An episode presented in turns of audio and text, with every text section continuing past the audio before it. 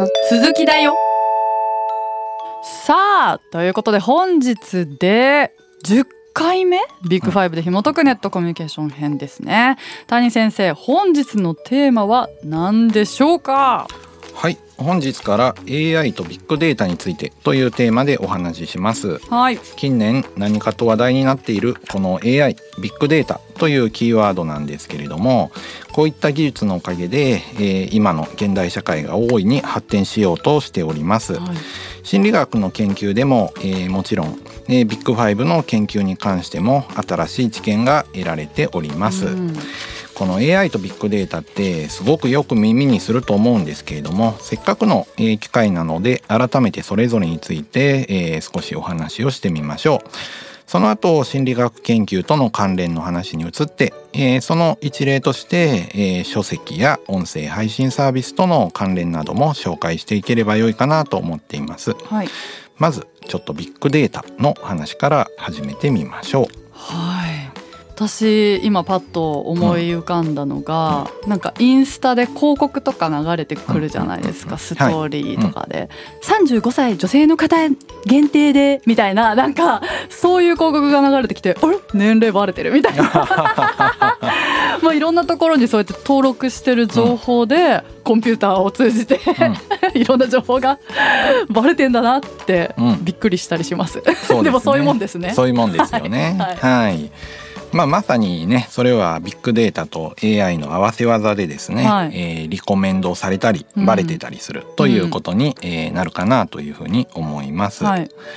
このビッグデータってまあ名前を聞くだけだったら大きなデータっていうことになりますよね。はい。どんなえーデータが大きなデータとして思い浮かびますか？今の場合はインスタのデータっていうのは、うん。多分会社が、えー全部のユーザーのはい全部の投稿と全部のいいえとか、うんそういうのを全部集めてるからすっげえ大きなデータだと思うんですけれども、はい。他にも例えばどんなデータがビッグデータだと思いますか、難しいですよね。うん、なんかあんまり考えたこともないというか、いろんなところから勝手に収集されてんだろうな、うん。ぼんやりぐらいにしか思ってなかったんで、ちょっと難しいですね。どうなんだろう。そうなんですよね、はい。結構このビッグデータとかってはい。すごいよく耳にはするんだけれども、なんか分かるようで分からなくって、ね。知ってるようで知らなくってなんとなくぼやっとしながらねうん。付き合ってる人が多いんじゃないかなとあの思います。まさに私がそうでした。いや、はい。ほとんどの人がねうん。そうなんじゃないかなと、うん。えー思うので、はい。まあビッグデータってそもそも何なのかって話もせっかくなんでね、はい。あの勉強するといいかなと思いまして紹介しようかと思います。お願いしますはい。ビッグデータっていうのは今ビッグデータの時代だとか言われてるんですけど、だいたいね2010年ぐらいからねビッグデータの時代だ。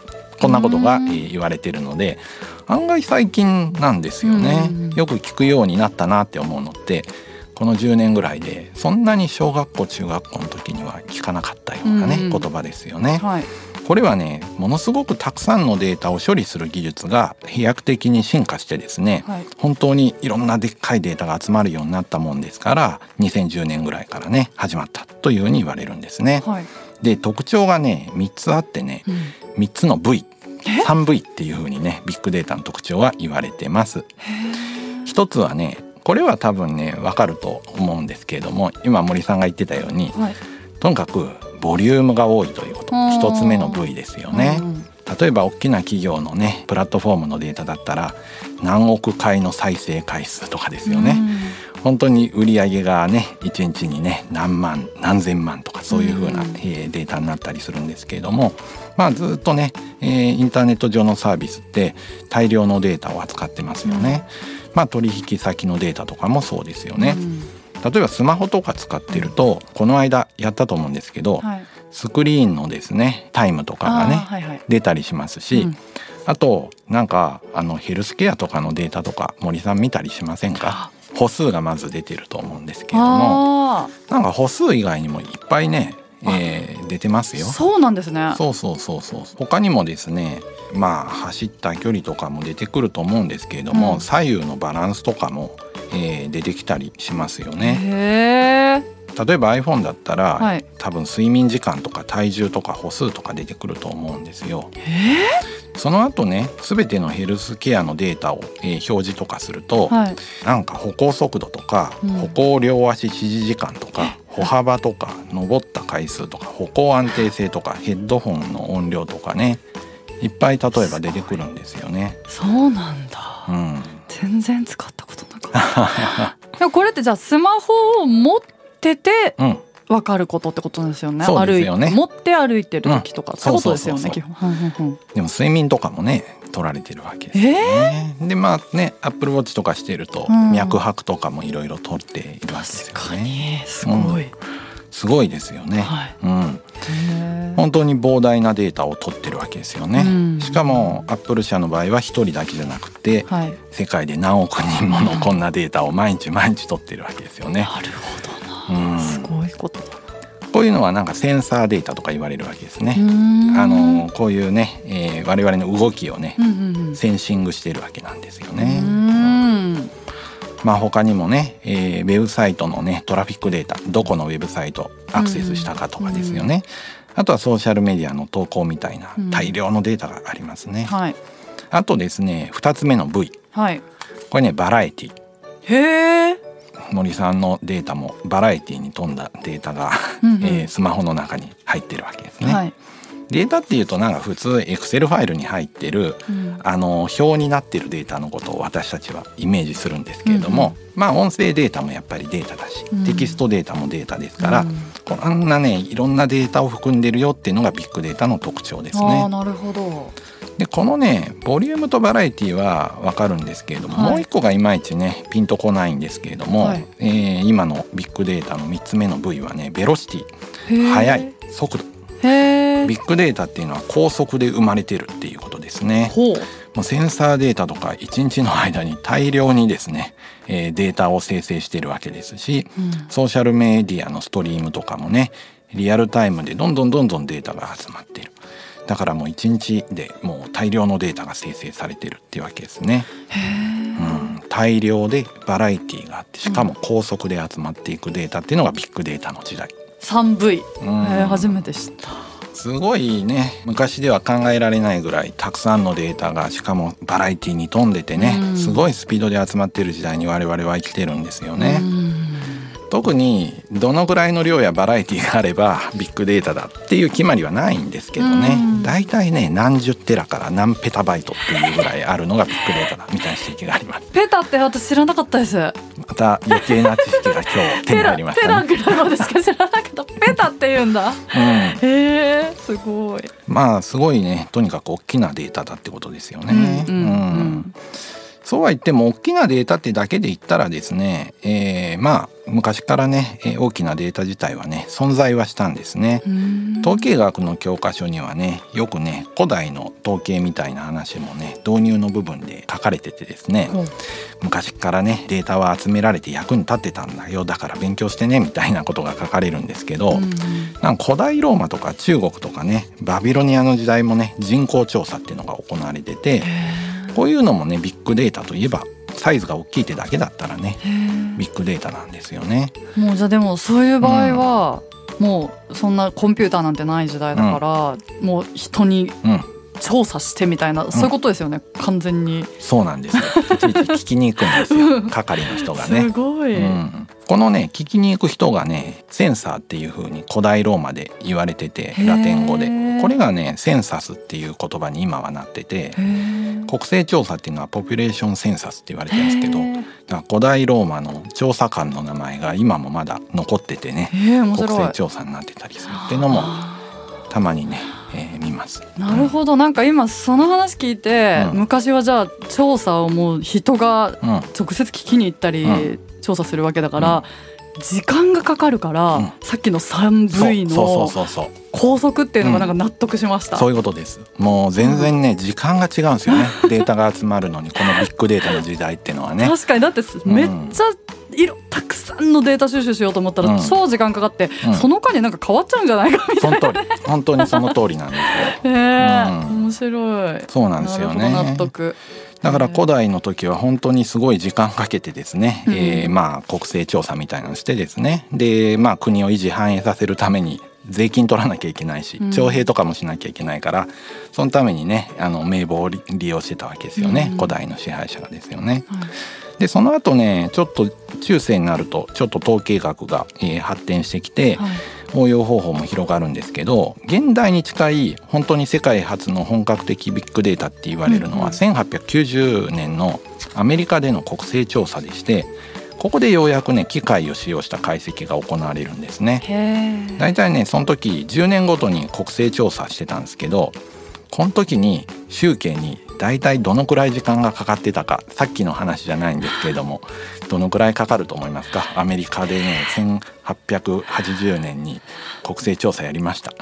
全員のね情報をゲットします。えやばい。全然わからないけどそうですよ年ね。年とかかかっちゃそううのかな？なんですよ。年単位です、あやっぱり。う、ん、もう年が変わっちゃうわけですもんね。そう変わっちゃうんですね。始めたスタート調査始めた時からもう年が変わっちゃったりするわけですもんね。そうそうそうそうそう あんな広い国のね、うん。国勢調査とかね、はい。するわけなんですけど、うん。まあ年単位なんですが、うん。1880年に国勢調査すると集計するのに7年かかってだから結果が出るのは87年なんですよ。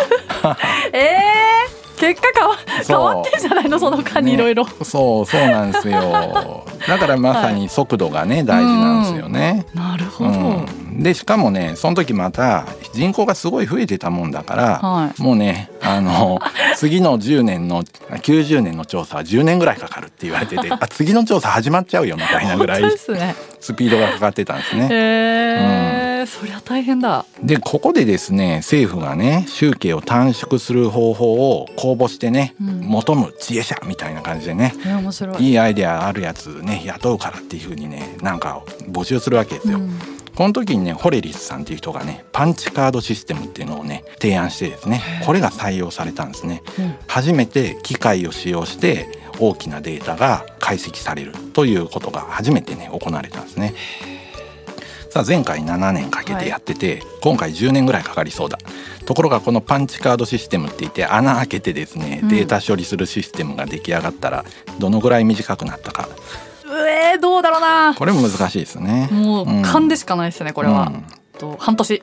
おおまあでもねちょっと惜しい。1年半。さすがに半年は無理か。そうでも10年が。すごいわけなんですよね。はいはいはい。本当にだからその穴開きカードにね、うん。データを入れるっていう仕組みができてこれで一気に短くなったんですね。すごい。そうちなみにこのシステムのためにホレリスさんが起こした会社が IBM の前身になるのでこのまま現代のねビッグデータの時代につながっていくっていう意味でも面白いんですね。すごいですね、うんホレリスさんホレリスさんなんかねどの時代にもすごい人がいるわけなんですよね。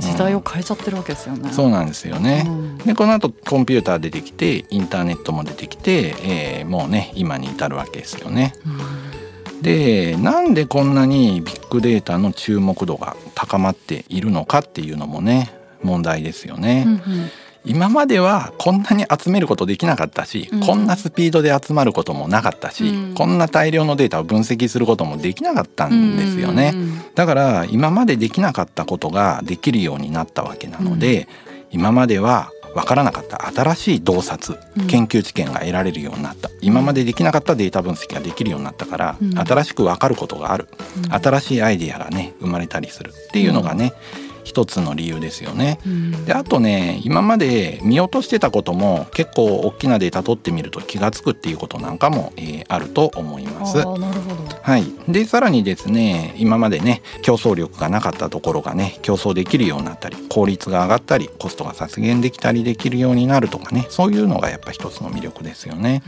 森さんも一応なんかインターネットのサイトとかを運営してたりするとはいそのですねトラッキングデータとかを見たりすることはないですか？あ。Google アナリティクスとかねちょっと前のやつ、例えばあれですよね、なんか YouTube とか、この曜日のこの時間が一番うん。なんか、そうそうそうそう。でどこの地域の人が再生してて、とか、うん。なんか性別とかっていうのを、あ見たことはあります、うん。そんなにちゃんとあの分析してみ、う見たりとかはそんなしてないですけど、うん見たことは確かにありますね、SNS とかでもありますもんね、そうですそうです。ん見たことはあります、うんうんまさにああいうのは今までできなかったことができるようになったわけですよね。うんうんうん。誰がどの時間帯に、えーどんな音楽を聴いてるかなんてわからなかったですし、はい、どの層に届いてるのかなんかもあんま分かんなかったですけれども、確かに、こんなデータが出てくるようになったわけですよね。はいはいはい、すごいことですね。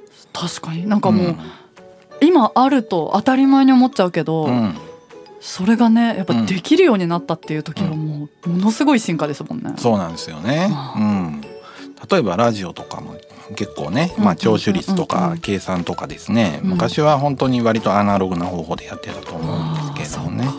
また、えーこういうポッドキャストとかだとうん。再生回数とかね、お客さんの層とか簡単に分析できるようになってるわけですからすごいね時代が来てるわけですよね。そうですね。じゃあ今の話からするとなんかまあそのビッグデータがそのデータとしてね集まって目に見えるわけじゃないですか。でまあそのでっかい企業じゃなくても私たちもそういう分析この時間にこういう人が見てくれてるとか、どういう層に届いてるんだとかが分かるってことはあじゃあこういうものを投げかけようとか、例えば発信するにしても、その、まあ、ネットコミュニケーション編じゃないですか、今。そのデータが分かることで、うん。こういうコミュニケーションを取ろうっていう、まあ、ことが考えれるっていうか、そうですね、ううん。それがなんかそのネットを通じての本当にコミュニケーションにもつながるんじゃないかなって思いましたね。まさにその通りだと思います、はい。今までは見えなかったユーザーの姿をね、うん。見ることができるわけですから、うんうんうんなんか双方向のね、えー情報のやり取りがやれてるようなね気がしてきますよね。そうですね。面白いですよね、うん。今まではテレビでね、えー一方方向で流していた情報とか、ラジオとかでね、流していた情報で、まあそのリサーチ会社がね、いろいろ調べてくれて、うん。うんどういう人が聞いてるよとか何パーセントぐらい視聴率あるよっていうのを調べてくれたところがね、こういうのが分かるようになってきたという意味では向こうからの情報がすごい伝わりやすくなってると言ってもいいかもしれないですね。確かに、うん。だからそれってメリットもだからすごいメリットがあるし、ただなんかデメリットもちょっとはあるなって思っちゃって、間違なんか。例えば視聴者の声とかのが伝わりやすい、反応が分かりやすいから、なんか発信する側が寄せすぎちゃったりとか、うんうんうん。例えばその批判的ななんか意見とか、うんあんまり良くないんだってうんいうのをあの気にしすぎて面白くないものになったりとかなんかそういうデメリットもちょっとありそうだなって。あると思います。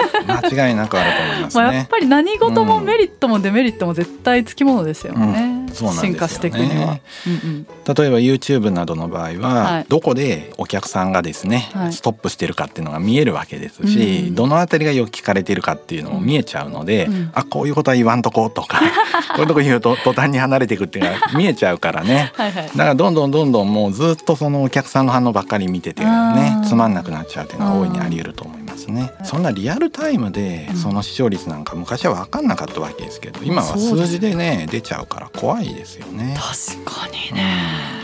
まあやっぱりそのビッグデータの時代には新しい、えー課題や懸念っていうのもねありますよね。うんうん。たくさんやっぱりデータのプライバシーやセキュリティの問題はよく言われますし、複雑なデータをどう扱うかどう付き合っていくのかっていうのは今まさにお話ししてくれた内容ですし、うんうん。玉石混合ってよく言われるんですけど、うん。大量のデータがあるんだけれども役に立つデータとまあ大して役に立たない。質の低いデータも大量にあるわけで その取捨選択も難しいなと思いますね。確かにそうですね、うん。その役に立つデータ役に立たないとかってそれもコンピューターが処理してるってことですね AI そういうことです。でこの後がちょっとじゃあ AI ってなんだろうって話に、ね、なりましたね。はい。今ビッグデータは3つの部位って話をして、こんなのがビッグデータでこの時代だよって話してたんですけど、はい、はいちょっとこの後ね AI の話をして、うん。でその後研究の話をしていければいいなと思うんですが。じゃあその AI の話そう。だったりはまた続きにしますか、続きですね。はい、はい。じゃあそれではまた次回ということで、うん。えー楽しみにしていてください。それではまたお会いしましょう。さようなら。ビッグファイブ私って何者？心理学雑談では月額500円でサポーターを募集していますサポーターになっていただいた方には番組オリジナルステッカーをお送りして月1回の収録の一部を見学してもらいながら質問にも答えていこうと思います。詳しくはこのエピソードの概要欄からチェックしてください。あなたもこの番組の輪に入りませんか？たくさんのご参加お待ちしています。